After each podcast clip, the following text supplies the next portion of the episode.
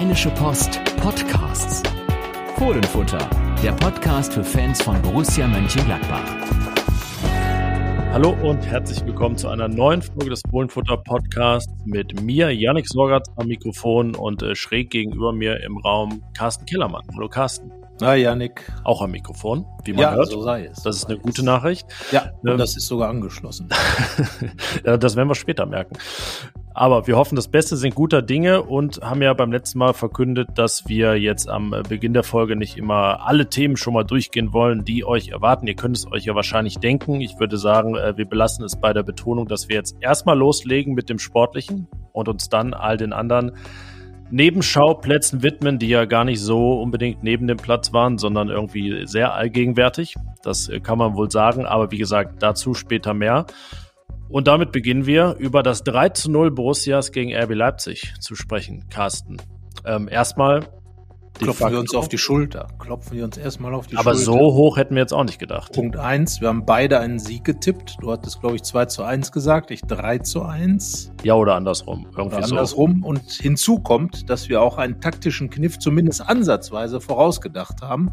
Denn Christoph Kramer hatten wir in unserer Debatte um die Aufstellung tatsächlich weiter nach vorne gerückt als Achter zusammen mit Manu Kone. Nun hat äh, Daniel Faki noch weiter nach vorne gestellt auf die 10. Und damit sind wir ja mitten im sportlichen Spiel und glaube ich auch in einer der entscheidenden Sequenzen, denn Christoph Kramer macht ein richtig gutes Spiel und ich glaube, äh, war für Leipzig eine Überraschung, äh, weil er als, ja, wie hat er selber gesagt, als ähm, Eroberer unterwegs war. Ja, Chris, Chris der Eroberer. Also man kann im Prinzip sagen, wir sind taktisch genauso wie beim Ergebnistipp nicht weit genug gegangen. Nicht so weit wie Daniel Farke und seine Borussen. Ja, und dieser Christoph Kramer war wirklich, ich konnte zwischendurch echt nicht glauben, erstmal gegen den Ball. Zweiter Anläufer, ganz vorne neben Markus Thüram. Also die beiden sitzen vielleicht in der Kabine nebeneinander, das wissen wir jetzt nicht ganz genau, aber sonst ähm, sehen sie sich auf dem Platz jetzt, sind sie sich nicht so nah wie in diesem Fall. Und dann auch mit Ball wirklich in dieser Zehnerposition. Das ist jetzt auch nicht irgendwie, haha, Christoph Kramer ist ja eigentlich immer nur Sechser und wir übertreiben jetzt ein bisschen. Nee, er war es wirklich. Also es gibt auch Nachweise, statistische, visuelle, dass er da unterwegs war auf der Zehn, der Mann mit der Sechs. Ähm, ja, wir können ja direkt auch mal über ihn sprechen und seine Rolle. Du hast ja schon gesagt, dass Leipzig damit auch nicht ganz gut klarkam. Er hat nämlich nicht ganz den Titel Spieler des Spiels bekommen. Deswegen nehmen wir uns da nichts weg äh, von unserer Rubrik, die gleich noch folgt. Äh, ja, wie, wie würdest du diese Rolle einordnen und ihre Bedeutung? Ich glaube, es ist eine Rolle, die von daher gut zu Kramer passt, weil sie mit viel Laufarbeit zu tun hat. Und, äh, Ist am meisten gelaufen? 12,7 Kilometer auch. Genau, genau. Und äh, Chris Kramer ist ja jemand, der auch geschickt laufen kann. Das heißt also, der weiß, äh, wie man Passwege zustellt. Und äh, umgekehrt äh, bedeutet das dann ja auch, dass man als Anläufer gut funktioniert, weil man, Jonas Hofmann kann das ja auch sehr gut, aber wie gesagt, über den sprechen wir später. Aber Chris Kramer ist eben jemand, der dann auch Unruhe her, herbeiführt durch seine, durch seine Laufwege.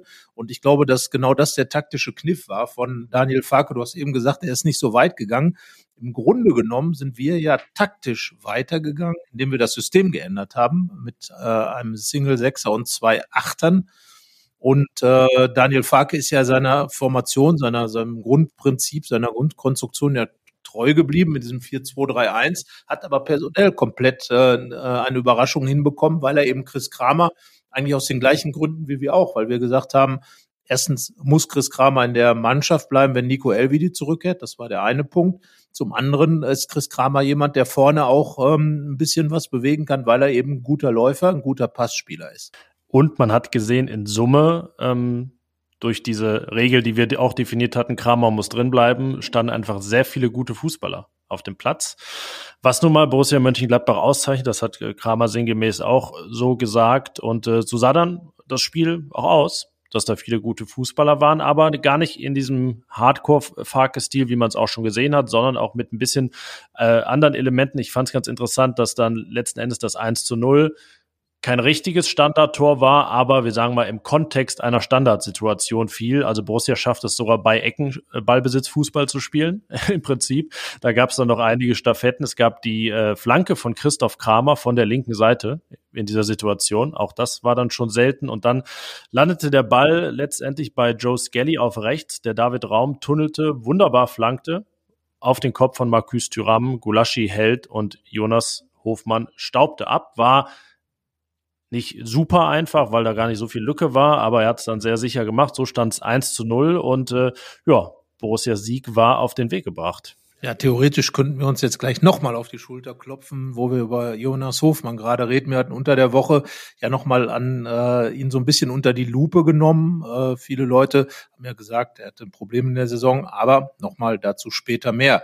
Ähm, Jonas Hofmann hat dieses Tor cool gemacht, aber es war auch ein Tor, was natürlich aus einer gewissen Luftigkeit der Leipziger Abwehr dann irgendwo hervorgegangen ist, wenn man alleine den Platz äh, sich mal anschaut, den Joe Skelly beim Flanken hatte böse Zungen werden jetzt sagen, ach, das kennen wir doch, so hat doch Gladbach unter Marco Rose auch verteidigt. Ähm, in gewisser Weise wird es das wahrscheinlich auf der Tribüne auch öfter mal gegeben haben. Äh, Marco Rose ja nun nicht gerade freundlich empfangen worden von den Gladbacher Fans, aber dieses Tor zeigt ganz einfach, dass die Borussen auch nicht nachgelassen haben. Und dieser zweite, dritte Ball, den man dann bekommt, das ist ja oft ein Problem für Gladbach gewesen. Aber genau die wurden jetzt geholt. Genau daraus wurden Vorteile herausgespielt. Und ähm, so gab es dann eben diesen, ja, diese, diese Überzahl und äh, dann eben auch das Tor, weil Gladbach einfach an allen Stellen deutlich schneller gedacht hat. Und Leipzig auch sichtbar langsamer gedacht hat. Das war auch verblüffend an, an vielen Stellen. Ähm, Marco Rose hat dann gesagt, er würde dann an der Stelle auch gern das äh, Thema Körpersprache aufmachen. Das hat sicherlich auch nicht gepasst beim Gegner aus Leipzig. Und ähm, so gab es dann schon eine kleine Druckphase äh, des Gegners. Ähm, nach dem 1 zu 0. Aber ja, als er dann gerade den Ball hatte vorne, war das auch schon der Ausgangspunkt des 2 zu 0. Auch ein Eckballtor um die Ecke, so hat es unser Kollege Thomas Grüge ge äh, genannt. Es war nämlich kein Gladbacher Eckball, sondern ein Leipziger nachdem dann äh, wieder David Raum den Ball verlor. Der hatte jetzt wirklich nicht den äh, DFB-würdigen Nachmittag in Gladbach. Äh, Markus Thüram schnappte ihn sich, war auf und davon und dann gibt es nicht viele, die ihm folgen können. Einer davon war zum Glück für Borussia Jonas Hofmann, der den Ball bekam. Ähm, ja, Markus Thüram hatte schon äh, leichtere Situationen eigentlich, äh, gegen Mainz zum Beispiel. Als er den Konter damit Neuhaus vertändelt hat, bringt den Ball rüber zu Hofmann und der macht es dann wieder eiskalt, so wie wir es 2017, 18 noch nicht gesehen hatten von ihm.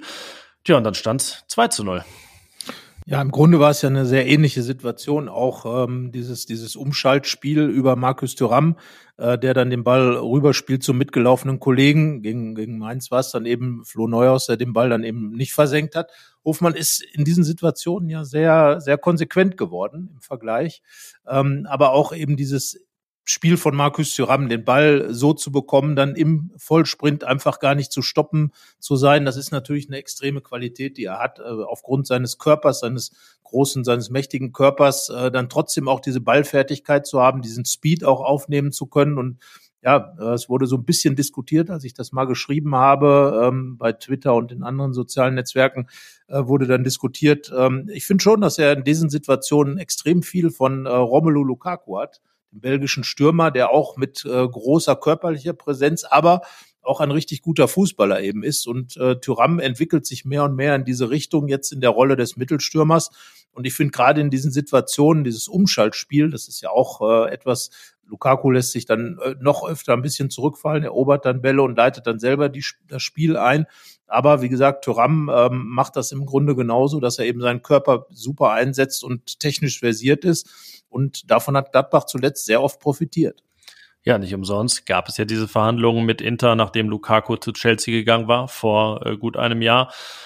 Kam dann nicht zustande, gut für Borussia in dem Fall, ähm, denn was Markus Thuram dieser Mannschaft bringt, das sieht man in dieser Spielzeit eigentlich jede Woche. Also kann man so sagen. Und jetzt finde ich auf sehr spezielle und wertvolle Art und Weise, weil er einfach gar kein Tor selber schießt, aber zwei vorbereitet, äh, super präsent ist. Ich habe die das Anlaufen mit Kramer angesprochen und dann auch äh, ausgewechselt wird kurz vor Schluss und super happy ist. Also normalerweise ist dann Stürmer ja mal vielleicht ein bisschen grantig, wenn er nicht selber getroffen hat, aber ähm, ja, es ist schon verblüffend. Ähm, wie er sich da, wie man so sagt, in den Dienst der Mannschaft stellt. Man hat immer mal vor ein paar Wochen, das haben wir auch getan, über seine Intention letztendlich gesprochen. Tut er das jetzt äh, für den Verein primär, für sich, wie auch immer, aber erstens spielt es gar keine Rolle und zweitens würde ich sogar fast jetzt ähm, ein bisschen abmildern oder ihn da gar nicht mehr so unter Verdacht haben, denn äh, was er da momentan bringt, äh, ja, deutet darauf hin, äh, er hat auch richtig Spaß an Borussia.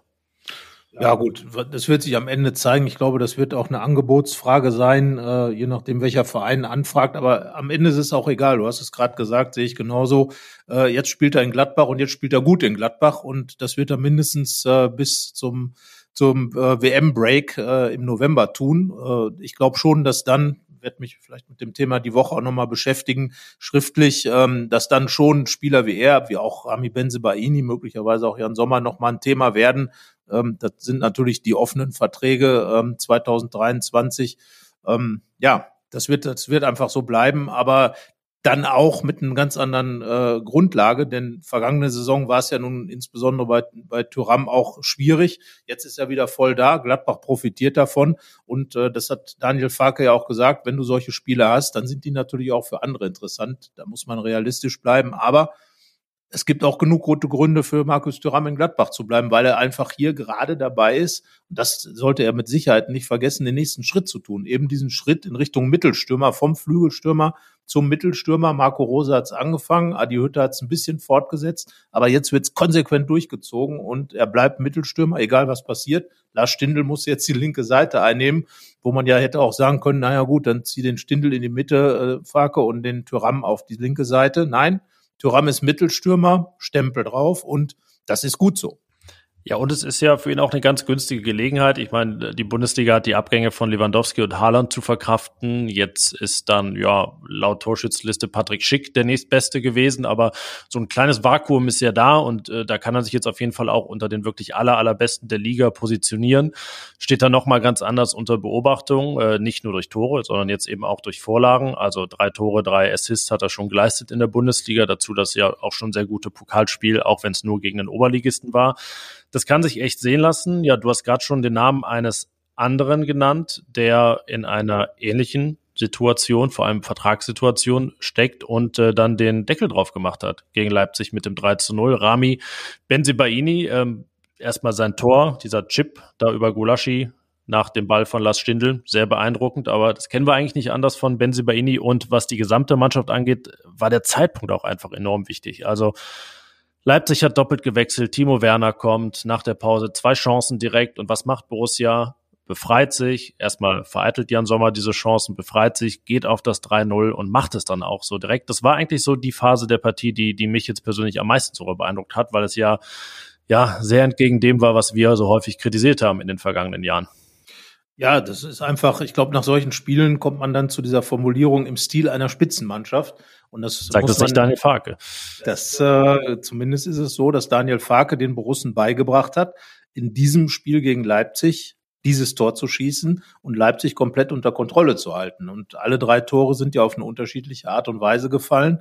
Zu guten Zeitpunkten sicherlich auch alle drei. Also da sind, äh, da sind viele Aspekte drin, die dieser 3 zu 0 Sieg mit sich bringt. Nicht nur, weil er eben gegen Leipzig war und eigentlich die allerbeste Antwort auf all die Debatten, die rund um dieses Spiel gewesen sind, von der Mannschaft eben gegeben wurde, nämlich einfach dieses Spiel gegen einen Gegner, der ja, äh, der ganz einfach quasi äh, ein großer Konkurrent ist und der mit, mit anderen Mitteln auch in dieser Konkurrenzkampf reingeht, den ganz klar in die Schranken zu weisen in diesem Spiel. Und äh, das war jetzt der dritte Sieg gegen RB in Folge. Das heißt also, Gladbach hat sich da freigestrampelt. RB war ja lange ein Angstgegner in den ersten, in den ersten Jahren äh, äh seiner, ihrer, des, des der Existenz. Ja, des Rasenballsports. Ne? Des Rasenballsports. Ja. Und äh, ja, da muss man dann sagen, Genauso macht man das. Genauso macht man das. Wenn da jemand kommt, der einen geärgert hat oder der einen ärgert, da sitzt dann noch der Ex-Trainer auf der Bank und schwupps spielt man mit dem Fußball, den man jetzt spielt. Und das war ja so ein bisschen auch der Clash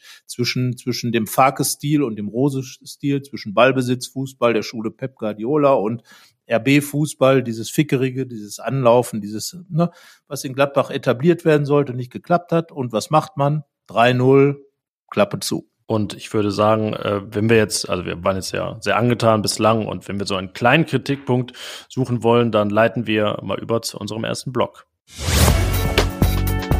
Der Spieler des Spiels.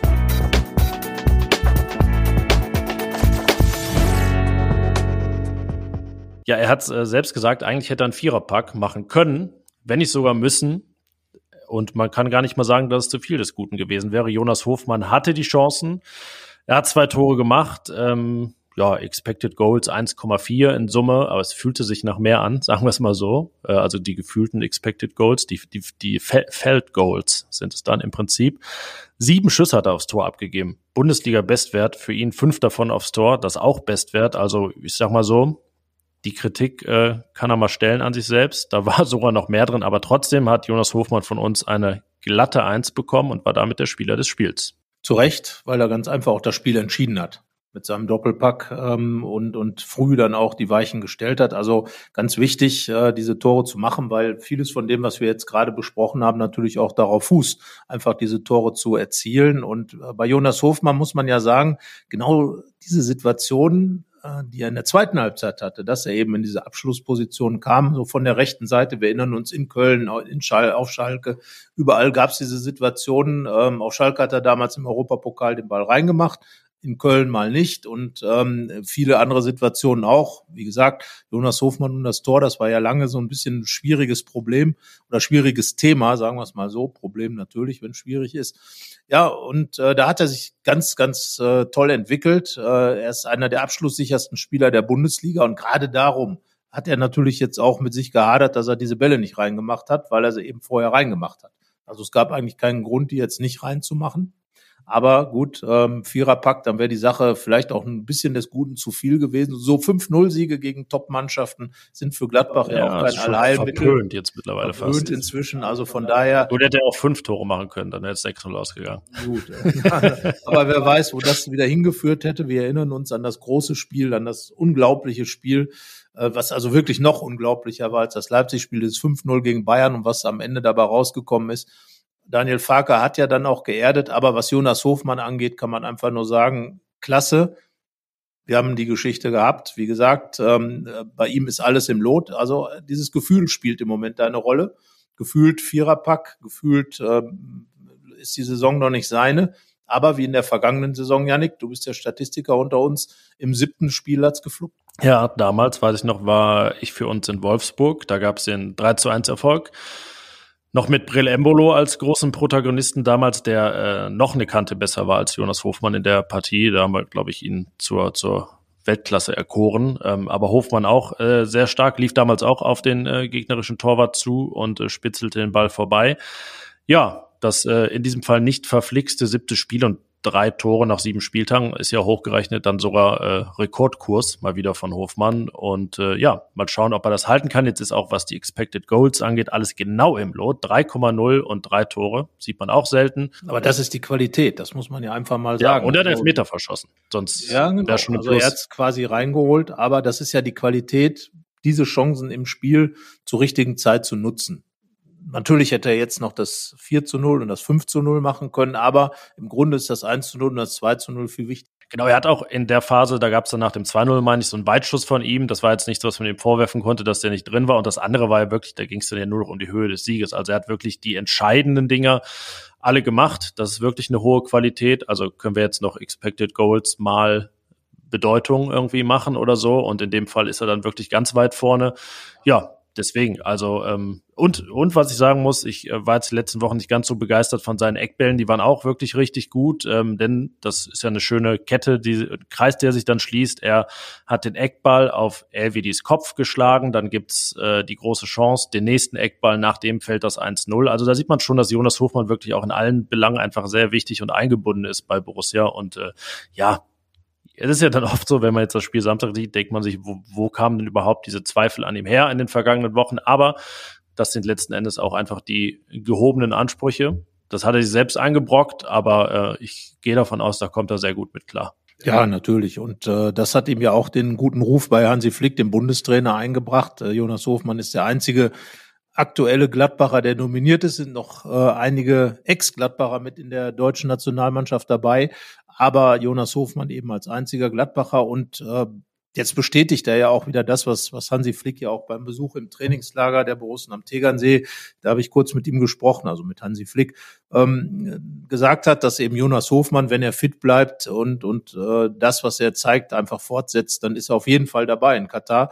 Und wenn man ihn dann in Spielen wie jetzt gegen RB Leipzig sieht, in einem Topspiel gegen einen Champions League-Teilnehmer, das wollen wir nicht vergessen, ein Champions League-Teilnehmer, der gerade bei Real Madrid gespielt hat und ein richtig gutes Spiel gemacht hat. Das darf man nicht vergessen. Also die Leipziger haben mir in Madrid weitaus mehr imponiert, äh, als äh, das in Gladbach der Fall war. Mutig gespielt, haben aufgespielt und in der Form, da wäre es für Gladbach nicht so leicht gewesen. Aber ist ja auch egal. Die Leipziger wurden auch von Gladbach zurechtgestutzt. Das heißt also, die Gladbacher haben einfach vieles gemacht, was Madrid vielleicht gar nicht so hinbekommen hat, nämlich diese Kontersituationen unterdrücken, nämlich die, die Leipziger in ihrem Umschaltspiel ähm, zuzustellen und all diese Dinge. Also von daher Daniel Farke, Chapeau, taktisch tolle Leistung und äh, ja, Jonas Hofmann war dann sozusagen der Anführer des Guten, zusammen mit Christoph Kramer. Da muss man ganz einfach sagen, plus Lars Stindl noch dazu.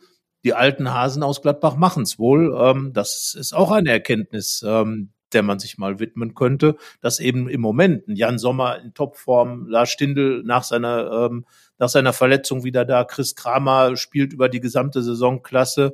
Und ähm, jetzt kommt noch Jonas Hofmann wieder in Schwung, auch ein 30er. Also Respekt vor den, ja, sie sind ja nun alte Respekt Herren. vor dem Alter.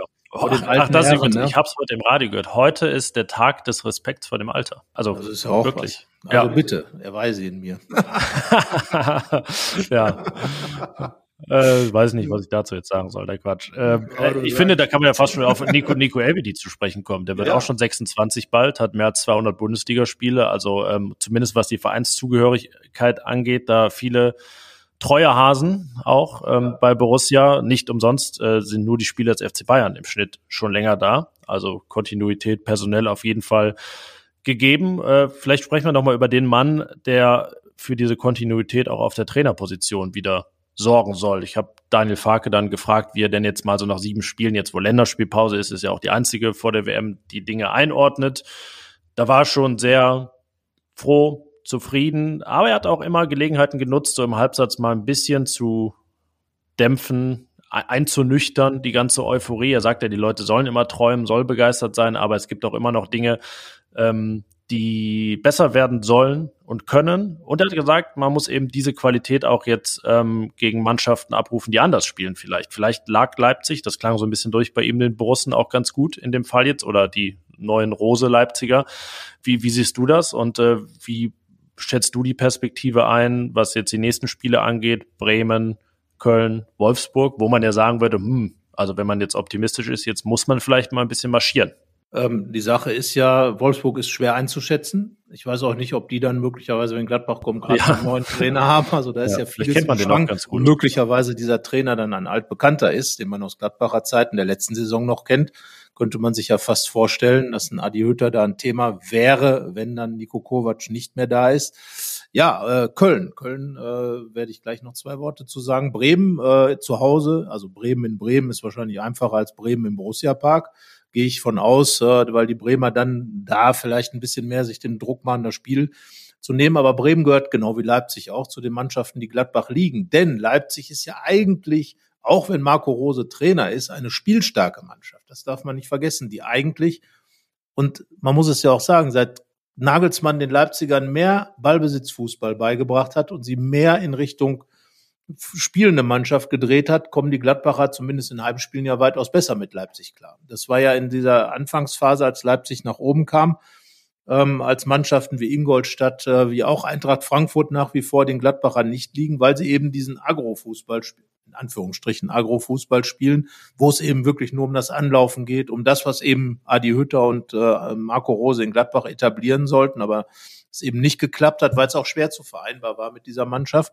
So, und da sage ich, ähm, dass die Leipziger vielleicht so gerade auch mit den Trainerwechseln von Jesse March, der wirklich 100 Prozent Leipzig oder RB Fußball spielen lassen wollte mit kompromisslosestem Anlaufen, Tedesco wieder zurückgeschaltet, jetzt Rose wieder andersrum, dass die Mannschaft da vielleicht auch ein bisschen äh, unsortiert in ihren Gedanken ist, weil sie nicht genau weiß, was sind wir denn jetzt eigentlich. Und genauso hat sich ja Gladbach dargestellt äh, in, in den letzten beiden Jahren. Gar nicht genau zu wissen, welche Identität habe ich denn jetzt? Bin ich das? Bin ich eine Ballbesitzmannschaft? Bin ich eine Anlaufmannschaft? Äh, was bin ich denn jetzt? Klare Sache jetzt. Daniel Farke ist da. Daniel Farke ist Ballbesitztrainer. Er holt Spieler wie Weigel, wie Itakura, sind Ballbesitzspieler. Wunderbar. Passt. Vielleicht kurz, Julian Weigel haben wir noch gar nicht erwähnt, von dem ich auch sehr angetan war. Ähm, spielt wirklich auch, als wenn er die ganze Vorbereitung mitgemacht hätte, nahtlos reingefunden. Das spricht sowohl für ihn als auch, glaube ich, für das Gesamtkonstrukt, das man gerade fußballerisch bei Borussia sieht. Aber das ist ein ja, sehr gut passender, sehr guter Fußballer.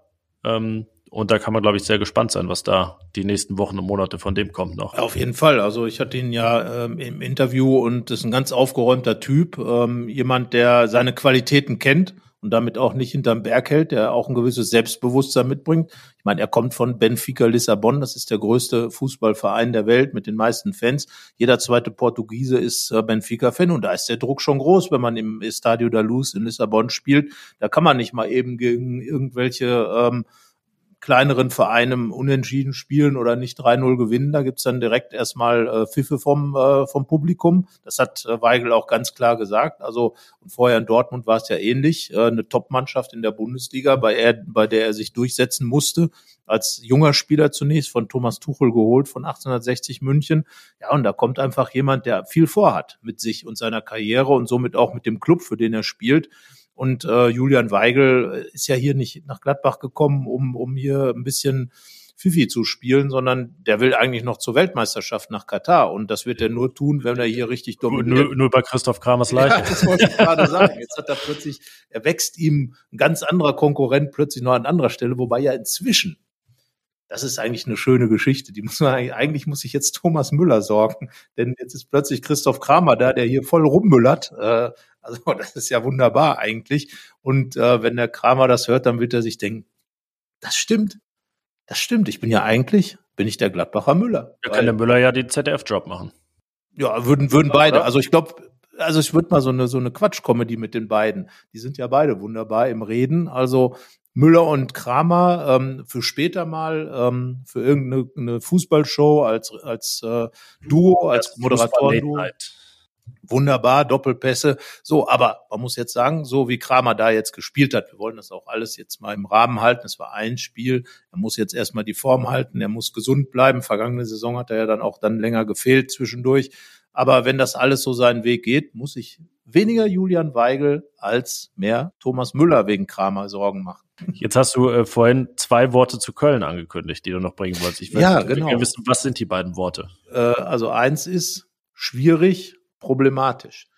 Das sind zwar diese beiden Worte, denn genau diesen Fußball, das war ja deine Frage. Ja, Köln ist eine Mannschaft, die einen Fußball spielt, der Gladbach eben nicht liegt weil er eben so unberechenbar ist. Das, sagen wir mal, das, das High-End-Level dieses Fußballs ist ja im Moment Union Berlin, der Tabellenführer der Bundesliga, aber die Köln, Kölner überraschen mich da ja auch. Ich hatte ja gedacht, dass die eine richtig schwierige Saison kriegen nach dem Europa aus, aber sie sind halt in Europa noch dabei und in der Bundesliga auch gut dabei. Also von daher, ich glaube, das wird von den drei äh, anstehenden Gegnern der schwierigste.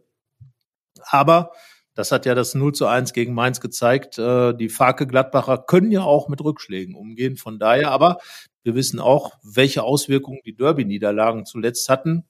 Farke hat eine gute Derby-Bilanz mit Ipswich Town, nicht verloren gegen äh, ja, also Norwich. gegen Ipswich Town, ja. So gegen Ipswich Town mit Norwich nicht verloren, ist ja auch sogar ein, in einem dieser Raps, die es über ihm gibt, ein Thema das eben Ipswich. Den wolltest du nochmal vortragen, glaube ich, oder? Äh, ja, mache ich ein andermal, wenn ich.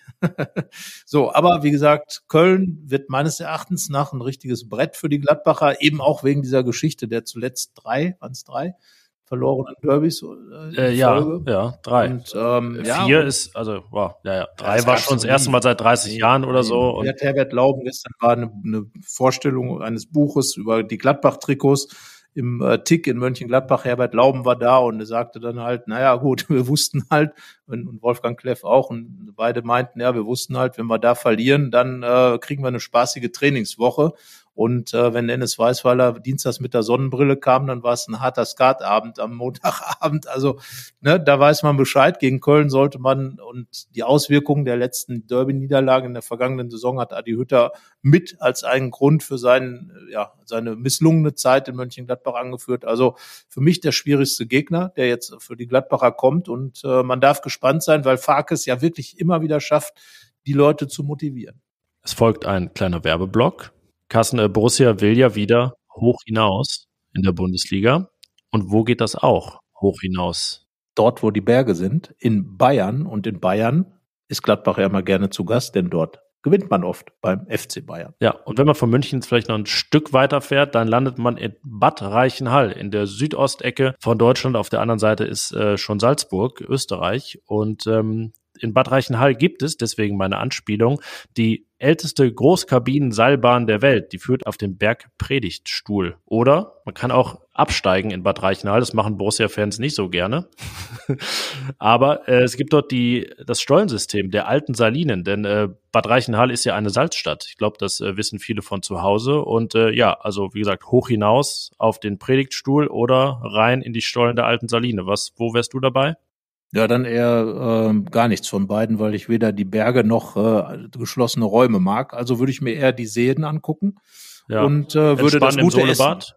Ja, Das Essen. Gute. Ja, gut, Solebad natürlich und das Gute, das muss man sagen. Gutes, deftiges Essen, bayerische Musik dazu und lohnt sich auf jeden Fall nach Bayern und nach Bad Reichenhall zu fahren. Ich nehme die Seilbahn, ähm, Höhe, kein Problem mit und äh, vielleicht muss ich ein bisschen zu viel bücken da in den Stollen, weil ich ja doch etwas, etwas größer bin. Aber wenn ihr euch interessiert für Bad Reichenhall, für Urlaub dort, Gladbach-Fans sind immer willkommen und mehr Infos gibt's unter bad-reichenhall.de. Zurück zum Podcast zum Fußball.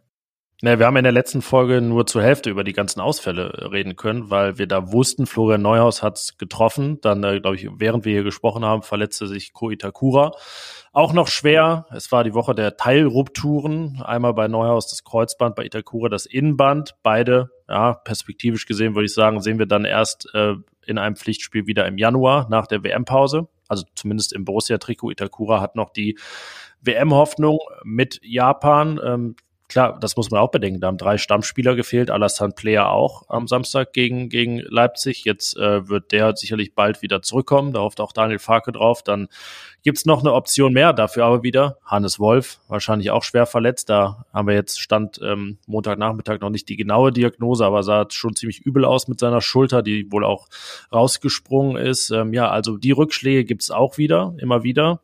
Farkes Mannschaft muss die von ihm geforderte Resilienz zeigen, aber das äh, sieht man immer wieder in dieser Saison bislang, beispielsweise dann auch in diesen angesprochenen fünf Minuten nach der Pause, die ist einfach da und ich finde, das ist schon wahrscheinlich einer der größten Unterschiede auch zur vergangenen Saison oder zu den schwierigen Phasen davor. Ich meine, die vergangene Saison ist ja irgendwie immer noch so, ein, so eine Sphinx, würde ich fast sagen, weil äh, es gab ja auch zwei Drittel der Saison, die gar nicht so schlecht waren. Das darf man nicht vergessen. Ja, aber, das eben eine Drittel war halt richtig miese Phase, wo, wo Gladbach dann in der Zeit, es wird ja immer gesagt, man war monatelang im Abstiegskampf. Das ist jetzt ja auch, sagen wir mal, ein bisschen ähm, ein bisschen vernebelt. Das stimmt ja auch nicht so ganz. Also wir es mussten so ein bisschen zwei Wochen, musste man sie überreden, jetzt mal zu akzeptieren, dass sie drin sind und dann war es Genau, auch schon dann haben dem geregelt mit den beiden 2 zu 0 Siegen Bochum und Hertha. Also von daher jetzt ganz so dramatisch war es nicht. Am Ende nach hinten raus war es ja dann der vierte Platz und es war ja auch, letztlich wurde da ja auch eine gewisse Grundlage offenbar geschaffen für die aktuelle Saison schon, weil eben die Heimstärke dann eben entwickelt wurde, die Unbesiegbarkeit sich schon angedeutet hat. Also so ein paar Sachen sind geblieben, aber ähm, es ist natürlich ganz klar, für mich ein wichtiger Faktor ist einfach die, die, äh, das Dazunehmen von, von Julian Weigel, weil dadurch natürlich viele personelle Problematiken aufgehoben wurden, weil der Kollege Kramer freigestellt wurde. Als ähm, im Training trägt man dann immer ein rotes Leibchen, wenn man der freie Spieler ist. Und der ist ja im Moment sowas. Vergangene Woche noch im Stile eines 36-Jährigen in die Abwehr zurückgezogen. Da hätte mich jetzt tatsächlich mal interessiert, was die tatsächlichen Abwehrspieler dazu sagen. ähm, aber äh, und heute dann plötzlich, oder was heißt heute, am Samstag eine Nummer 10 geworden und spielt dann da ähm, wie so ein, ja, wie, wie Thomas Müller halt. Und ähm, ja, da kann man nur sagen, äh, da hat der, der Farke jemanden, den er für alles nutzen kann. Bin mal gespannt, was es mal ist, wenn Jan Sommer äh, mal äh, gelb oder gelb-rot gesperrt wird oder irgendwie eine leichte Verletzung hat oder irgendwas äh, nicht spielen kann. Der Torwart Schwund gibt's ja auch noch. Tobi Sippel fehlt verletzt. Sippel also, ist auch weg. Ja. Also von daher ich weiß nicht, hast du, kannst du dir Kramer im Tor vorstellen? Äh, wäre mal ein großer Van Torwart. Wär mal ein, ja, stimmt. So ein Schlachsiger, nicht, nicht ganz, glaube ich, die 1,95, aber auf jeden Fall größer als Jan Sommer und Uwe Kamps. Ähm, das definitiv. Ja. Ich vermute, er würde dann auch ein Igita-Parade machen. Das heißt also, Igita, man. ah, ich war, ich glaube fast, ob er das motorisch drauf hat, ich glaube, da würde ja. er wahrscheinlich abwinken. Ja, man, wir erinnern uns ja an sein äh, Freistoßtor gegen Wolfsburg, wo er den Ball einfach mal an der leeren Mauer vorbeigespielt Das war zumindest an sein Fernschusstor, Janik. Wir waren im Stadion in Hannover zum 1-0-Sieg, wo er den Ball wirklich in den Winkel zauberte, auf Schalke auch so ein Tor geschossen. Also Christoph Kramer und Igita für die äh, jüngeren Hörer oder User unter euch. Ähm, Igita, der Torwart aus Kolumbien, der den Ball mit einem im Wembley Stadion in London mit einem Doppelhacken-Kick äh, auf der Linie rettete, und zwar ohne Not. Er hätte ihn auch einfach fangen können, aber er hat halt einen Skorpion draus gemacht und äh, ja, das ist der Egita-Trick. Ich traue Christoph Kramer zu, so er denn mal im Tor spielen muss. Aber er ist im Moment, äh, Spaß beiseite, halt die Allzweckwaffe. Und darum, Julian Weigel hat durch, durch sein äh, Dasein ganz einfach diese Option auf der 6 freigemacht. Und Chris Kramer kann jetzt hier und da und dort äh, eben eingesetzt werden. Also es ist natürlich eine riesen Verletzungsbelastung, aber wenn man dann einen Spieler hat, der eben so flexibel ist und dann vieles auffangen kann, wir reden jetzt ja auch bei Alassane Player wahrscheinlich über die Rückkehr jetzt nach der, nach der Länderspielpause. Bei Florian Norris wird es länger dauern, Ko Itakura auch. Also maximal im Januar vermute ich auch. Aber so ist man ja gut aufgestellt. In der Abwehr hat man immer noch äh, Marvin Friedrich und Nico Elvedi ist da. Man kann zur Not immer auch noch Luca Netz auf die Seite und Rami Benzebaini reinziehen. Und auf der Sechs glaube ich jetzt einfach mit Weigel und Co. Äh, Kone ist man einfach top aufgestellt. Ja, man ist eigentlich fast überall jetzt top aufgestellt, aber dann halt dahinter auch, ne? Das äh, Thema, glaube ich, will sich Thomas Kruke diese Woche nochmal vornehmen, dass Joker-Einsätze ähm, bisher nicht so von Erfolg gekrönt waren. Also ist eigentlich schon der von Hannes Wolf in München eigentlich schon der Beste. Also nicht nur einer der längsten, sondern auch der Beste. Ansonsten wird ja wirklich immer so nach der 85. gewechselt. Also Borussia wechselt immer dann, wenn Werder, Werder Bremen Tore schießt. Mal schauen, wie es dann in zwei Wochen aussieht. Ähm, ja, ich glaube, sportlich können wir jetzt wahrscheinlich erstmal auf äh, diese Woche und so einen Deckel machen. Und jetzt, äh, ja, kommen wir, würde ich sagen, nicht drum herum, auch über die anfangs erwähnten Nebenschauplätze zu reden, die das Ganze dann doch, ja, ja, wahrscheinlich haben sie es überschattet, muss man, muss man wohl so sagen. Ähm, was natürlich auch immer so eine Frage ist, äh, was dann zuerst da ist, die Empörung oder die ja, was, was medial dann daraus gemacht wird, das äh, ist, glaube ich, auch zu schwer aufzudröseln. Das wollen wir jetzt auch gar nicht machen. Aber ähm, naja, wo setzen wir an? Ja gut, ich sag mal, äh, im Grunde, was du gerade gesagt hast, also zunächst ist natürlich die Empörung da, zunächst sind die Aktionen, die dann kommen da und dass das medial abgebildet und eingesortiert wird, ist ja dann ganz klar.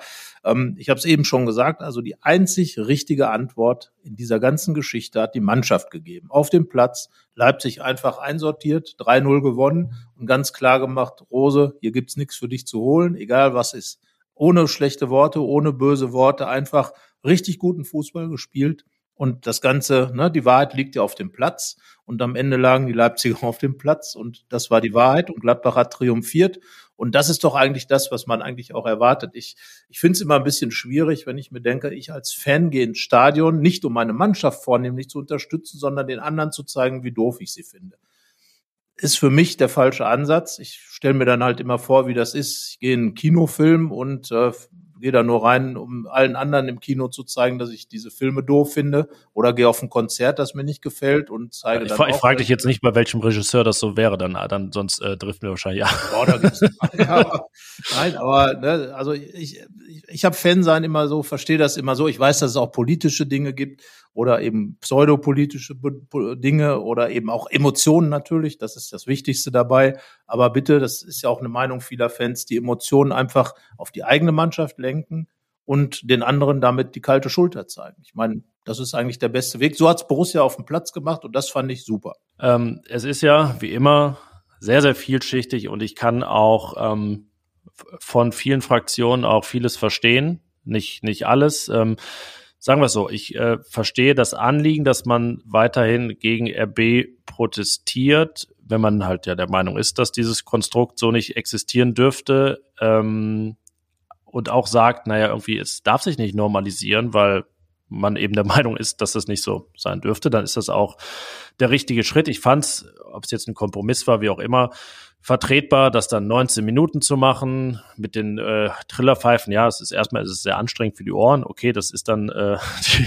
und ein alter Hut. Das ja, genau. Da, da, kann man sagen, okay, macht man jetzt also äh, im Prinzip die Tradition des Protestes, indem man immer das Gleiche macht, oder soll man sich was Neues ausdenken? Auch das kann man unterschiedlich sehen, will ich mich gar nicht festlegen dann sich zu artikulieren auf diesen insgesamt ja drei Plakaten ist ja grundsätzlich auch erstmal kein, kein Drama, dass man diese ja, dieses Medium wählt. Ähm, so, dann kommen wir irgendwann natürlich zu den Ausdrücken, die da draufstehen, dem berühmten H-Wort, wo man jetzt dann auch, glaube ich, wahrscheinlich schon wieder über einen Generationenkonflikt sprechen kann, dass es die einen schon gar nicht mehr so schlimm sind wie die anderen. Verstehe ich auch jede Fraktion im Prinzip. Ähm, ich, bis jetzt meine Meinung sagt, es gibt, glaube ich, Schlimmeres auf der Welt. Ich verstehe aber auch, wenn Leute die sagen, es geht nicht.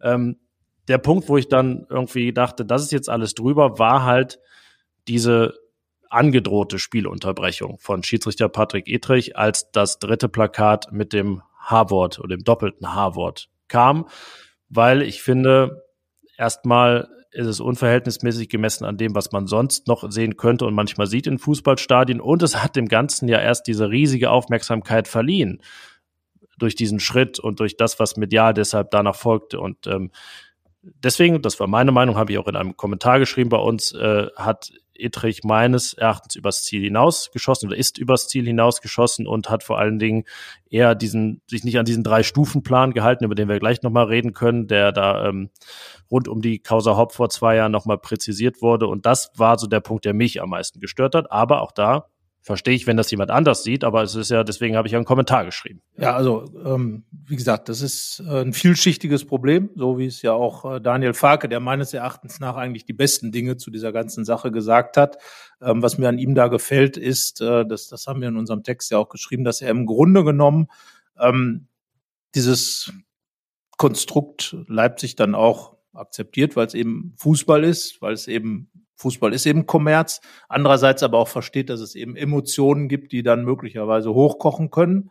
Aber ich bin auch der Meinung, dass äh, Ittrich das gar nicht so falsch gemacht hat, denn äh, man war, das, das Problem ist ja immer, was wäre noch gewesen? Also ich will da jetzt niemandem in der Gladbacher Kurve was unterstellen, dass da jetzt noch was, was ich gewesen wäre. Aber wenn du dann eins, zwei, drei Plakate und die steigern sich halt immer weiter und es war ja noch eine gewisse Zeit zu spielen und dann weiß man, äh, weiß man ja tatsächlich nicht, was. Aber man wollte das Ding früh entscheiden, wie Borussia auf dem, auf dem Rasen in der ersten Ja, Halbzeit. natürlich. Ne? Also einfach ein Statement ganz klar zu setzen, Leute, das geht so nicht, hier geht's um Fußball und wenn ihr das hier, das hier als, als ja, als Spielwiese für eure Beleidigungen nutzt, dann gibt's ja halt keinen Fußball mehr. Finde ich, ist eigentlich ganz okay, ähm, dass das natürlich ein harter Schritt ist. Unterbrechung, wir reden ja nicht über einen Abbruch. Viele Leute haben sich ja echauffiert, dass das Spiel abgebrochen werden sollte. Es sollte ja nur unterbrochen werden.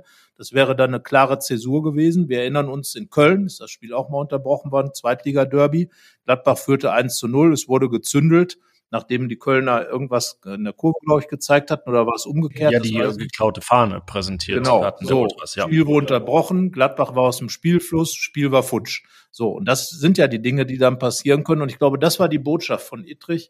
Ähm, fand ich in dem Fall eigentlich ein vernünftiges oder sinnvolles Stilmittel, um einfach zu verhindern, dass vielleicht die Sache noch mehr überkocht, weil danach ging es dann ja in eine ruhigere Richtung. Aber ist es übergekocht? Das Ding ist ja eigentlich ist ja gar nichts passiert in dem Sinne, außer dass diese Banner gezeigt wurden. Also das heißt ja dann, er habe damit deeskaliert, aber um das zu tun, muss es ja eskaliert sein. Und es ist ja vielleicht in der Wortwahl eskaliert, aber es ist ja nicht so wie von dir dann zurecht beschrieben, 2008 da in Köln, dann brennt Pyro und es drohen wirklich Ausschreitungen, sondern es gab halt diese ja, Meinungsäußerung, über die man, glaube ich, sehr diskutieren kann im Inhalt, aber es ist ja in dem Sinne gar nichts passiert.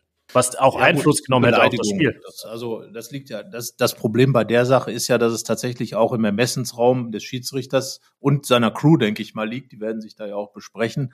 Ähm, und Beleidigungen sind schon etwas passiert. Also ich weiß nicht, wie man sich so selber fühlt. Ja, aber der Art und seine genau das so. Thema, darüber, darüber hat der DFB ja gesprochen nach dieser ganzen Hauptsache. Ich glaube, das müssen wir nochmal kurz erklären, weil das viele vielleicht gar nicht mehr auf dem Schirm haben. Es kam ja plötzlich Corona vor zwei Jahren.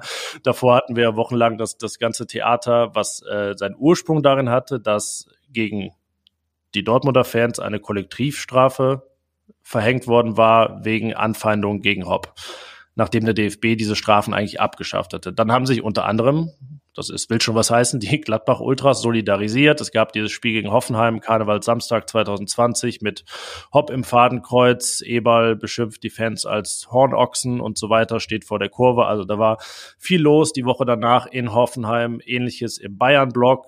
Karl-Heinz Rummenigge steht klatschend im Regen neben Dietmar Hopp und äh, erstmal, glaube ich, gehen sie Hand in Hand auf den Rasen. Das ähnliche Szenen, ähm, nur ohne Hopp halt in, in anderen Stadien. Und äh, ja, so richtig ist das Thema nie geklärt worden. Es wurde nur nochmal über diesen sogenannten Drei-Stufen-Plan geredet. Der besagt ja bei Ausschreitungen, diskriminierenden Äußerungen, was auch immer, das kommen wir gleich noch zu, kann der Schiedsrichter erstmal eine Spielunterbrechung androhen.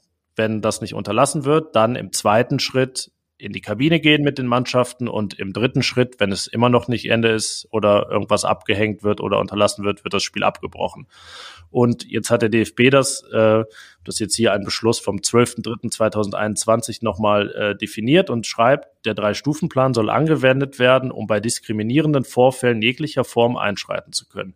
Dies beinhaltet Diskriminierung aufgrund von Alter, Behinderung, Geschlecht, Religion oder Weltanschauung, ethnischer Herkunft oder sexueller Identität. Auch bei personifizierten Gewaltandrohungen, zum Beispiel Personen im Fadenkreuz, soll der Drei-Stufen-Plan genutzt werden. Und dann heißt es unten weiter noch, Kritik gegen Institutionen und Personen ist selbstverständlich zulässig, selbst wenn sie beleidigend, unter anderem Verwendung des Begriffs, ich zitiere Hurensohn, oder grob unsportlich sein sollte, kann das Spiel auch künftig weiterlaufen und gegebenenfalls wie bisher nur ein sportgerichtliches Verfahren eingeleitet werden. Und das ist eben dieser Punkt, wo ich denke, hm, man hat das ja danach definiert, um nicht dauernd dieses Thema wieder zu haben und dann hält sich der Schiedsrichter ja, nicht dran. Aber, ja, nee, nee, nee. Also es steht ja tatsächlich das Wort, kann das Spiel weiterlaufen. Das ist ja nicht, muss das Spiel weiterlaufen. Und ich glaube, dass da tatsächlich ein Ermessensspielraum des Schiedsrichters gegeben ist. Aber er war nicht gezwungen, das zu unterbrechen. Nee, er war nicht gezwungen, ja. aber er darf es. Und deswegen hat er nicht fehlgehandelt, sondern er hat, sagen wir mal, ähm, die härteste mögliche Situation für sich gewählt oder Situation, einfach um ein Zeichen zu setzen. Also ich glaube nicht, dass er gegen den Drei-Stufen-Plan konkret verstoßen hat, sondern er hat ihn halt hart angewandt. Aber warum unterbricht er dann nicht schon weit vorher, als Marco Rose in Gesängen laut wahrnehmbar mit dem gleichen Wort beschimpft wird? Ich denke einfach, dass ich tatsächlich, was ich eben gesagt habe, dass sich das dann ja weitergeführt hat im Spiel. Also einmal, zweimal, dreimal, drei Plakate, sind dann vier Sachen, glaube ich. Ähm, und, und dass das im Prinzip dieses Dauerhafte ist, was dann dazu geführt hat. Also so verstehe ich auch das Ganze, dass eben Eskalation ist ja, dass etwas weg heran oder anwächst, wie so eine, wie so eine Tsunami-Welle. Und dass er tatsächlich gemerkt hat oder für sich das Gefühl hatte oder mit seinem Schiedsrichterteam das Gefühl hatte, der Borussia Mönchengladbach hat ja im Übrigen auch in, in Person von, von äh, Roland Wirkus und einigen Spielern auch ganz klar gesagt, dass das äh, in Ordnung ist, was, was Edrich gemacht hat. Das ähm, gut ist natürlich klar, der Verein ist der Verein. Aber ich glaube, dass er tatsächlich äh, innerhalb des, äh, der Möglichkeiten des äh, Drei-Stufen-Plans gelegen hat. Stufe eins Androhung der Spielunterbrechung bei entsprechenden Beleidigungen und, und so weiter und so fort. Äh, wie gesagt, ähm, glaube ich einfach, dass das Gesamte mit Marco Rose, mit den drei anderen, mit den drei Plakaten insgesamt und der Möglichkeit, dass noch mehr kommt, dazu geführt hat, was der Schiedsrichter da gemacht hat. Meine Interpretation ich bin halt sehr gespannt, wie man in Zukunft mit vergleichbaren Fällen umgeht, vor allen Dingen Fällen, wo dann äh, Punkte gegeben sind, wo es hier dann, ne, die, wir waren die Arktik, nee, also aufgrund von Alter, Behinderung, Geschlecht, Religion, Weltanschauung, ethnische Herkunft oder sexueller Identität, wie dann vorgegangen wird, ob man dann auch so konsequent ist, dann könnte ich persönlich auch mehr damit leben, wenn man dann wirklich da rigoroser ist. Ähm, in dem Fall, ja, fand ich es halt ähm, etwas drüber, vor allem auch seine Begründung dann damit, dass das kein rechtsfreier Raum sein darf. Also ist es ja in dem Sinne auch nicht. Es steht ja dann jedem der Beleidigten frei, auch Anzeige zu erstatten und es wird auch geahndet. Der DFB steht ja auch drin, kann ein Verfahren einleiten. Das ist dann für Borussia unschön, weil es, weil es Geld kostet. Ähm, aber das war für mich insgesamt einfach etwas, etwas drüber in dem Fall gemessen an dem, was wirklich vorgefallen ist. Und ich meine jetzt die Gesamtstimmung und eben meines Erachtens nicht Eskalation. Ich will damit wirklich gar nicht äh, gutheißen, dass dieses H-Wort da benutzt wird. Das will ich auch nochmal klarstellen und das äh, soll sich auch nicht normalisieren und dauernd auftauchen. Aber so die Gesamtgemengelage fand ich halt nicht, hat nicht so den Anlass gegeben für diese, ja, dass diese Stufe da gezündet wurde. Ich glaube, dass der Schiedsrichter gerade diese Gesamtgemengelage wahrscheinlich als möglicherweise noch nicht am Höhepunkt angekommen angesehen hat und deswegen einfach dieses Zeichen setzen wollte. Aber ähm, wie gesagt, einfach lassen. Warum? Warum muss man solche Plakate machen? Warum? Ich glaube, dass die Gladbacher äh, Fanszene weitaus mehr im Köcher hat als sowas. Ich meine, das Wort äh, ist ja auch inzwischen mega abgenutzt. Es wurde jetzt tausendmal schon tausendmal genau, gesehen, tausendmal gezeigt. Ne? Also es ist ja, also genau. es ist, glaube ich, viel damit gemeint, aber wenig buchstäblich das, was ja, es aussagt. Deswegen sollte man sich vielleicht einfach mal ein bisschen was anderes überlegen. Und äh, da habe ich schon, ich meine, einfach so diese, dieser große Banner da, äh, Traditionsverein seit 1900. Bam, das ist doch gut. Das sagt auch eine Menge aus. Ähm, gab auch schon andere Protestarten, äh, wo ich sage, da hat, da, das war ein bisschen niveauvoller. Und ich glaube, dass man damit dann auch einfach den Punkt besser trifft. Wie gesagt, so wie es die Borussenmannschaft gemacht hat, auf allerhöchstem Niveau, dem Gegner einfach zu zeigen, auch wenn er, wenn er die ganze Kohle aus Österreichs Getränkeindustrie bekommt, das muss man sagen, das tut RB wirklich am meisten weh, denn das ist genau. ja das Ziel des Ganzen, maximaler sportlicher Erfolg. Und wenn so. der unterbunden oh. und wird, dann ist es am so, effektivsten. Und, und Borussia hat damit RB erstmal wieder ins Mittelmaß zurückgestoßen, hat den erhofften Effekt des Trainerwechsels mit Marco Rose äh, unterbunden und erstmal abgekappt, aber auf eine, man, man darf man nicht vergessen, Leipzig hat 0 zu 5 Tore in zwei Spielen ähm, wollte sicherlich nach dem guten Auftritt in Madrid, in Gladbach äh, was hinstellen, wollte nach dem 3-0 gegen Dortmund, darf man ja auch nicht vergessen, war ja eine gewisse Euphorie da und ich denke, das 0 zu 2 Madrid hat das nicht wirklich auseinandergeschossen, aber dieses 0 zu 3 in Gladbach, das kann schon vieles von dem, was Rose jetzt in den ersten zwei Wochen aufgebaut hat, erstmal wieder ad acta legen. Und ich sage, das ist für mich eine hervorragende Form des Protests. Und das ist nur nicht so schön planbar. Also doch, wenn natürlich der Pla die Pläne doch, des Trainers immer genau. so gut umgesetzt werden, dann ja. So sieht's aus. Und natürlich, klar, Fußball ist, äh, Fußball ist immer Ergebnissport und das Ergebnis hat jetzt, sagen wir mal, Bände gesprochen. Und deswegen denke ich mir, äh, ich halte die Gladbacher Fanszene und habe hab auch schon viele Choreos, viele Plakate gesehen, die wirklich auch in Ordnung waren. Ähm, denkt euch einfach mal was anderes aus. Es ist, es ist langweilig. Das ist nichts, womit man auch noch Botschaften hat. Und es führt am Ende dazu, und das war das, was du ganz am Anfang gesagt hast, dass dummerweise mehr über diese Plakate geredet wurde, als über das tolle Fußballspiel, das Borussia Mönchengladbach gegen RB Leipzig gezeigt hat. Und damit nimmt man der Mannschaft auch einen großen Raum, den man ja eigentlich zugesteht. Das fand ich wirklich auch bedauerlich. Und ähm, jetzt sagen viele ja, ihr habt ja auch äh, breit berichtet, aber eine gewisse Chronistenpflicht und dem Ganzen dann Rechnung zu tragen, haben wir natürlich auch. Ich glaube, sportlich, ja sportlich äh, findet man auch alle Facetten. Bei uns ist ja tatsächlich ja. so, dass wir eigentlich jetzt da wenig aber, auslassen. Aber das wissen die Leute doch, die es machen. Die wissen doch, dass darüber groß berichtet wird. Das ist ja auch das Ziel. Die machen es ja nicht, äh, die machen es ja nicht nur Deswegen damit. finde ich jetzt diese Empörung manchmal so ein Pavlovscher Reflex auch so. Also das, wenn man denkt, man geht vielleicht gar nicht so doll drauf ein, dann also ja, aber dann dann dürfen wir nicht drüber berichten. Also ich glaube einfach, äh, der Reflex ist normal ähm, weil sich halt jeder heutzutage auch über alles aufregt. ist ja das immer so. Aber äh, natürlich, das ist einkalkuliert von denen, die es machen und dann wird es auch entsprechend bedient. Aber wenn ich das vorher weiß und es trotzdem tue, weiß ich ja auch, dass ich damit meiner Mannschaft möglicherweise den Raum nehme wie jetzt, wo man eben dreieinhalb Minuten. Äh, ja, aber der, der Raum, der Raum war ja sehr wichtig für Borussia. Ja, der Raum ist, äh, ja, der Raum sollte, da sollten sich der ein oder andere auch mal Gedanken machen über den Raum, ob der wirklich schon so gut ist, wie wie alle denken. Aber das ist eine andere Geschichte, denn ähm, da hat ja ein Rami Benzebaini beispielsweise gezeigt, wie man so eine Position top spielen kann. Aber äh, wollen wir jetzt auch nicht auf dem damit Raum rum rumhacken oder sowas. Nee, ich glaube einfach, ähm, wenn, wenn ich so eine, so eine Aktion mache, weiß ich den Effekt und kalkuliere auch ein, dass ich eben meiner Mannschaft möglicherweise die Credits dann wegnehme. Das finde ich einfach schade, wenn man, ähm, wenn dann einfach der Fußball und wir hatten ja vorher auch in der, in der Woche gesprochen, den Fußball in den Vordergrund zu stellen. Und er, die Gladbacher haben alles dafür getan, die Gladbacher Mannschaft, dass das so ist. Und, und dann ist es einfach schade, wenn einfach diese Karten so ausgespielt werden, dass dann äh, sowas untergeht. Ähm, und das dann auch noch so, dass, dass es äh, zu dieser Situation kommt, sage ich mal, mit etwas anderen Plakaten wäre es wahrscheinlich nicht dazu gekommen. Und äh, von daher, ja, es ist sowieso, wie es ist. Also von daher. Ich wollte dich jetzt nicht gerade unterbrechen, während du das sagtest, aber ähm, wir sind quasi jetzt live dabei.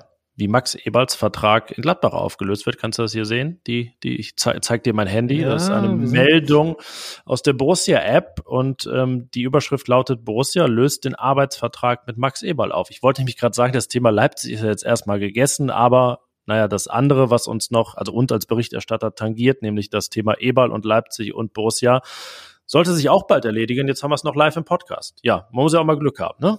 Genau. Also das ist jetzt gerade ein Live-Podcast. Das müssen wir jetzt mal herausstellen. Ja, ihr hört äh, ihn dann bekommt, im Real-Life natürlich. Das ist genau, dann. Äh, aber ihr bekommt so. jetzt wirklich ganz knallhart Live-Informationen. Max Eberl ist nicht mehr angestellt bei Borussia Mönchengladbach und äh, ist aber auch noch nicht in diesem Moment, da wir das aufnehmen. Das kann sich im Laufe des Montags, heute ist ja Montag. Ja, und sei uns nicht böse, falls es vielleicht jetzt gleich schon parallel kommt. Das können wir jetzt, also das kriegen wir jetzt dann nicht mit, aber es wird passieren. Ja, es wird passieren. Es ist ja auch klar kommuniziert von Oliver Minzlaff, dem Geschäftsführer von RB Leipzig, dass er einen Kollegen namens Max Eberl bekommen wird.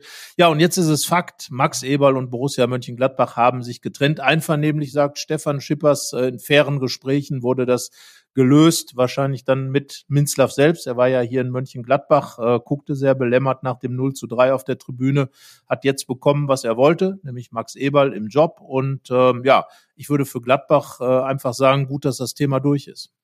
Ja, ich würde sagen, äh, ja, das ist die Quintessenz des Ganzen im Prinzip. Ich glaube, man war am Ende jetzt auch froh, die Kuh dann jetzt mal vom, vom Eis zu bekommen, was das Thema angeht, weil es ja in dem Sinne die Aktualität und die Arbeit des Vereins gar nicht mehr tangiert. Das ist ja so eine Altlast im Prinzip. Ähm, es ist, dass das bleibt auch so, das haben wir, glaube ich, damals nach seinem Rücktritt auch schon gesagt, es ist bedauerlich, dass diese Zeit so zu Ende gegangen ist.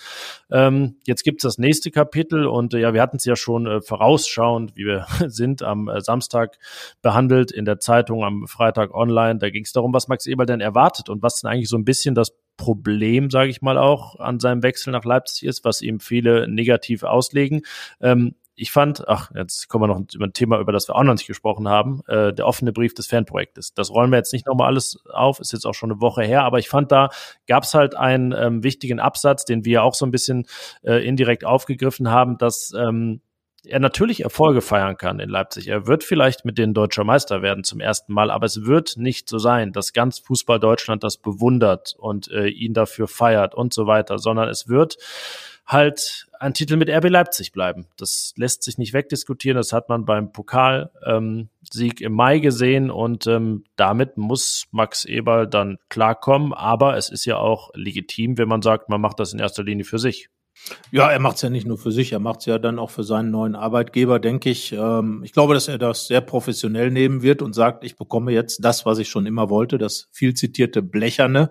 Ähm, natürlich, äh, sowas wie der Europa League-Sieg von Eintracht Frankfurt, der ganz Deutschland so ein bisschen in ins Bibbern und Zittern und Mitfiebern versetzt hat. Äh, das wird RB Leipzig äh, Stand jetzt äh, nicht schaffen und es wird wahrscheinlich auch nicht dazu kommen, weil einfach dieses, dieses Ganze, wie, wie, wie der, der Verein, wie dieses Konstrukt entstanden ist, einfach die Fans nicht so mitnimmt.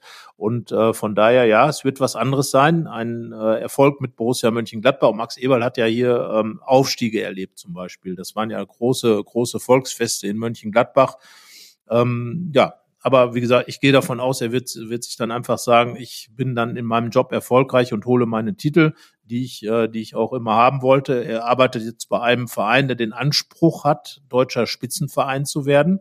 Das heißt also, da kann er auch noch einiges an Energie reinstecken, um, um das auch umzusetzen. Ähm, da ist Leipzig ja im Moment doch einiges von entfernt, auch nach der Niederlage jetzt speziell in Gladbach. Wird natürlich über die gesamte Saison sehen immer noch an einer der Top-Vereine bleiben, spielt in der Champions League. Und das ist ja auch dann, sage ich jetzt mal, dieser, dieser Raum, in dem sich Max Eberl sieht, also in der Spitze des deutschen Fußballs.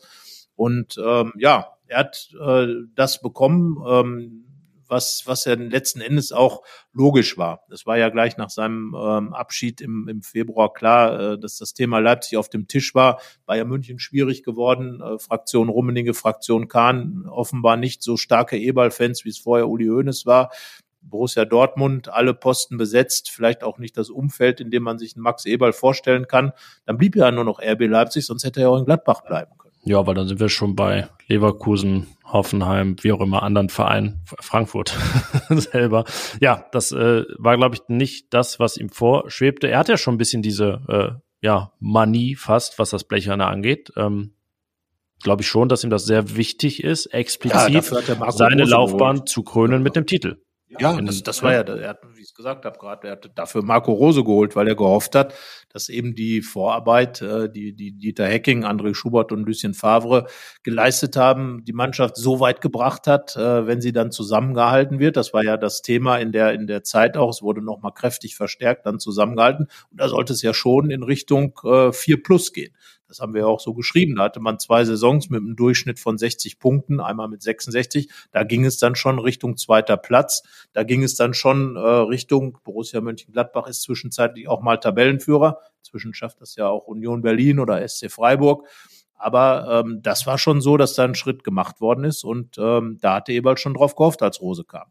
Hat immer gesagt, die Champions League Quali mit Gladbach ist wie eine Meisterschaft. Jetzt würde es dann so sein, dass eine Meisterschaft wie eine Champions League Quali ist, sozusagen. Also umgedreht in dem Fall. Also in Leipzig nicht, natürlich. Da wird man sich äh, in dem Fall dann äh, sehr freuen. Aber ja, ich, ich habe das auch wieder am, am Wochenende gesehen. Ähm, bei der doch ja über dem überschaubaren Besuch aus Leipzig, das finde ich dann, also ist immer plump vielleicht darauf einzugehen, aber ähm, fand ich dann doch ein bisschen dünn, wenn da nur ein paar hundert Fans im Gladbacher Gästeblock sind. Ähm, gut, ist anderen Vereinen bei denen ist auch so gewesen. Die haben sich aber nie so weit aus dem Fenster gelehnt, was ihren äh, Support angeht. Ähm, selbst in Leipzig ist es ja speziell, ähm, ja gut, aber er wird einen ganz anderen Verein kennenlernen. Das ist auch ganz wichtig, glaube ich.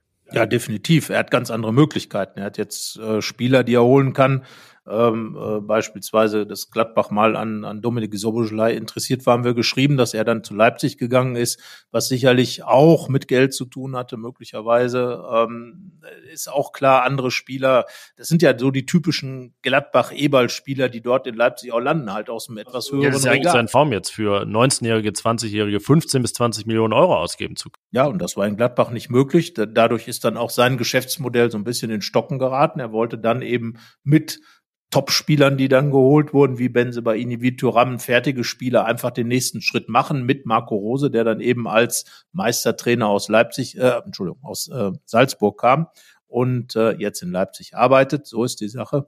Und äh, das hat nicht funktioniert. Das Gladbach irgendwie aus dem aus dem Tritt geraten, fängt jetzt ähm, wieder ein bisschen weiter hinten an mit etwas geringeren Ansprüchen, mit angepassten Ansprüchen, so würde ich es dann eher sagen, und ähm, hat jetzt dem Leipziger Projekt erstmal einen richtigen Dämpfer verpasst, hat gezeigt, dass der Farke-Fußball, den Rose-Fußball eben kann, auch besser sein kann. Und äh, was über die Saison passiert, ist klar. Aber wenn der Max Eberl, ich schätze Mitte Dezember, so wie es dann äh, zu hören ist, möglicherweise einsteigt, um auch die Transferphase dann noch mit, mitnehmen zu können in Leipzig, dann muss ich sagen, äh, bin ich sehr gespannt, was er jetzt aus der Nummer macht. Wir sind hochaktuell. Nun ist er tatsächlich neuer Sportchef. Äh, genau, ja, Max Eberl wird Geschäftsführer Sport bei RB Leipzig, äh, vermeldet exklusiv der Verein in Leipzig. Längerfristiger Vertrag und Teil der RBL-Geschäftsführung. Also er wird auch wirklich Geschäftsführer. Das waren äh, Rangnick und Krosche vorher nicht. Gemeinsam mit äh, Oliver Menzler, Florian Hopp und Johann Plenge. Zum 15. Dezember 2022. Und dann soll er auch vorgestellt werden auf einer Pressekonferenz Mitte Dezember. Also dann, äh, ja, 28. Januar seine letzte in Gladbach und die erste in Leipzig dann Mitte Dezember, kurz vor Weihnachten. Ich vermute jetzt, da die Verkündigung äh, stattgefunden hat, wird er wahrscheinlich jetzt auch schon aktiv sein. Aber ich möchte da auch gar nicht spekulieren. Spekulation hat es, glaube ich, in dem ganzen Fall genug gegeben und äh, lassen wir es einfach. Fakt ist, Max Eberl, Borussia haben sich getrennt, Leipzig und Eberl haben sich gefunden, sind, haben eine Liaison eingegangen, werden dann ab dem 15. Dezember aktiv zusammenarbeiten und äh, wir schauen uns an, Janik, was dann daraus passiert, werden aber wahrscheinlich äh, weiterhin vornehmlich auf Borussia Mönchengladbach schauen. Das werden wir tun, aber äh, man hat ja dann doch das tun wir sonst bei Spielern, das tun wir bei Trainern auch und dann jetzt auch bei Managern. Ähm, ist ja auch die erste Chance, mal auf einen Ex-Manager zu schauen. Also du hast natürlich schon mehrere gehabt. Für mich persönlich ist das erste Mal, dass ein Ex-Manager von Borussia woanders. Ja, Christian Hochstetter äh, war in Bochum, war in Hannover. War ja, in Hannover da war nicht so viel drüber gemacht, oder? Ja, ja aber das, vielleicht dann eher so bei den. Unruhe. Ja. er ist auch gegangen worden, also von daher. Ja, und es war dann auch äh, oftmals keine, keine Bundesliga. Deswegen traf man sich auch nicht so explizit. Das wird dann im März in Leipzig der Fall sein. Also da empfängt. Es sei denn, es gibt ein Pokal los. Ja, das wäre vorher, ne? Das ist äh, Ende Januar, Anfang Februar. Naja, gut, wir wollen Alles ist möglich. Gladbach spielt in Darmstadt. Ich weiß nicht, wo Leipzig spielt. Aber ähm, noch schöner wäre ein Treffen im Pokalfinale. Ja, und dann, und dann holt Borussia das Blecherne. Na gut, wir wollen nicht, wir wollen nicht zu viel unken. Wir wollen, genau, wir wollen nicht unken, hören wir mit der Unkerei dann ganz auf und sagen, Max Eberl hat einen neuen Job, Borussia Mönchengladbach hat 3-0 gegen Leipzig gewonnen. Das sind die Fakten, auf die wir uns berufen können, über die wir jetzt auch im Podcast, äh, der eine knapp über ja, eine gut, Stunde gedauert gut, hat. Gute Stunde schon, ja. Und äh, gesprochen haben, ausführlich gesprochen haben. Äh, wir waren zwischendurch live. Wir haben zwei Entscheidungen live sozusagen verkünden können. Einmal die Auflösung des Vertrages von Max Eberl bei Borussia Mönchengladbach, dann die Verkündung des äh, neuen Geschäftsführers von RB Leipzig, der Max Eberl heißt das eine wurde in Grün vermittelt, das andere in Rot, passend zu den Vereinsfarben. Max Eberl ist jetzt ein Roter. Mhm. Ja, ein, ein, roter, ein roter Bulle. Ein roter Bulle. ja, ja, das klingt komisch. Grünfohl zum roten Bullen, das ist dann der tierische Wechsel. Ja, das ähm, kommt davon, wenn man zu viel von bestimmten Getränken trinkt, dann. Ja. Ja, Quatsch. Nein, äh, ich meine, ja. wie gesagt, wir gucken mal, was er draus macht aus der ganzen Geschichte. Es ist ja auch vielleicht eine Chance, äh, an dem System, was er kritisiert hat, Dinge zu verändern, zum Guten zum Fußballguten und ähm, da wird er mit Sicherheit kritisch beugt werden von den Gladbach-Fans und ähm, wir sind gespannt. Wo dann wir haben jetzt so viel über Live-Podcast gesprochen, das ist ja fast schon, wir können noch nicht ganz konkret werden, aber seid mal gespannt, ob da nicht vielleicht auch eine Meldung kommt in nächster Zeit, was das angeht. Unseren Live-Podcast. Ach, unseren Live-Podcast, ja. Also alles ist möglich. Selbst ein Live-Podcast des Fohlenfutter-Teams aber dazu werden wir uns dann noch äußern. Ähm, uns, gespannt bin ich auch drauf. Wenn wir uns äußern, wenn es soweit ist. Wenn es soweit ist, genau. Stand jetzt, Stand jetzt können wir nur Andeutungen machen. Genau. Ähm, äh, Andeutungen mache ich jetzt auch noch, bin ja, bin ja immer fies und sage jetzt mal, ich bin mal gespannt, welche Gladbacher Namen demnächst in Leipzig gehandelt werden, wo eben Marco Rose jetzt Trainer ist und Max Eberl Manager hat ja viele Spieler nach Gladbach geholt und äh, auch Spieler, die äh, im nächsten Jahr einen auslaufenden Vertrag haben bin mal wirklich gespannt. Auch da einfach nur mal angemerkt. Äh, ich weiß, dass da auch schnell böses Blut draus entsteht, muss aber nicht. Das ist Fußball. Ähm, sind einfach Fakten, die da sind. Werden wir uns mit Sicherheit auch nochmal textlich mit beschäftigen in dieser Woche, was die Transfergeschichten angeht, weil zwischen den Transferfenstern ist zwischen den Transferfenstern und äh, Hat ja, Deadline Day war heute, was ja. den Fall Eberl angeht. Ich glaube, alle in Gladbach sind froh, dass das leidige Thema durch ist. Alle in Leipzig sind froh, dass das Thema durch ist, dass man diesen Geschäftsführerposten wieder besetzt hat. War jetzt wie lange? Ich weiß gar nicht, unbesetzt. Sport. Äh, ja, fast. Also wenn er dann antritt, anderthalb Jahre. Das ist eine lange Zeit und in denen ist Leipzig, glaube ich, ja, Pokalsieger geworden. Also den ersten Titel mit Leipzig wird Max Eberl nicht holen. Nee, das schafft er nicht mehr, aber ähm, ihm werden andere Dinge einfallen. Ja, und ich würde sagen, dann haben wir jetzt wirklich, eigentlich haben wir nur über drei Themen gesprochen, Borussias Spiel, die Nebenschauplätze und E-Ball, aber gut. Und gut, wir haben kein Spiel zum Vorausschauen. Wir wollen euch jetzt nicht mit tiefen Insights zur Nations League quälen, wo die Schweiz gegen den Abstieg kämpft und Deutschland um den Einzug ins Halbfinale. Viel Gladbach-Touch, aber das werden wir beim nächsten Mal vielleicht besprechen, denn da ist ja dann der Blick nach vorne auch wieder ja, da. Nach dem Podcast ist auch vor dem Podcast. So sieht's aus. Und das ist eigentlich, das ist das Leben.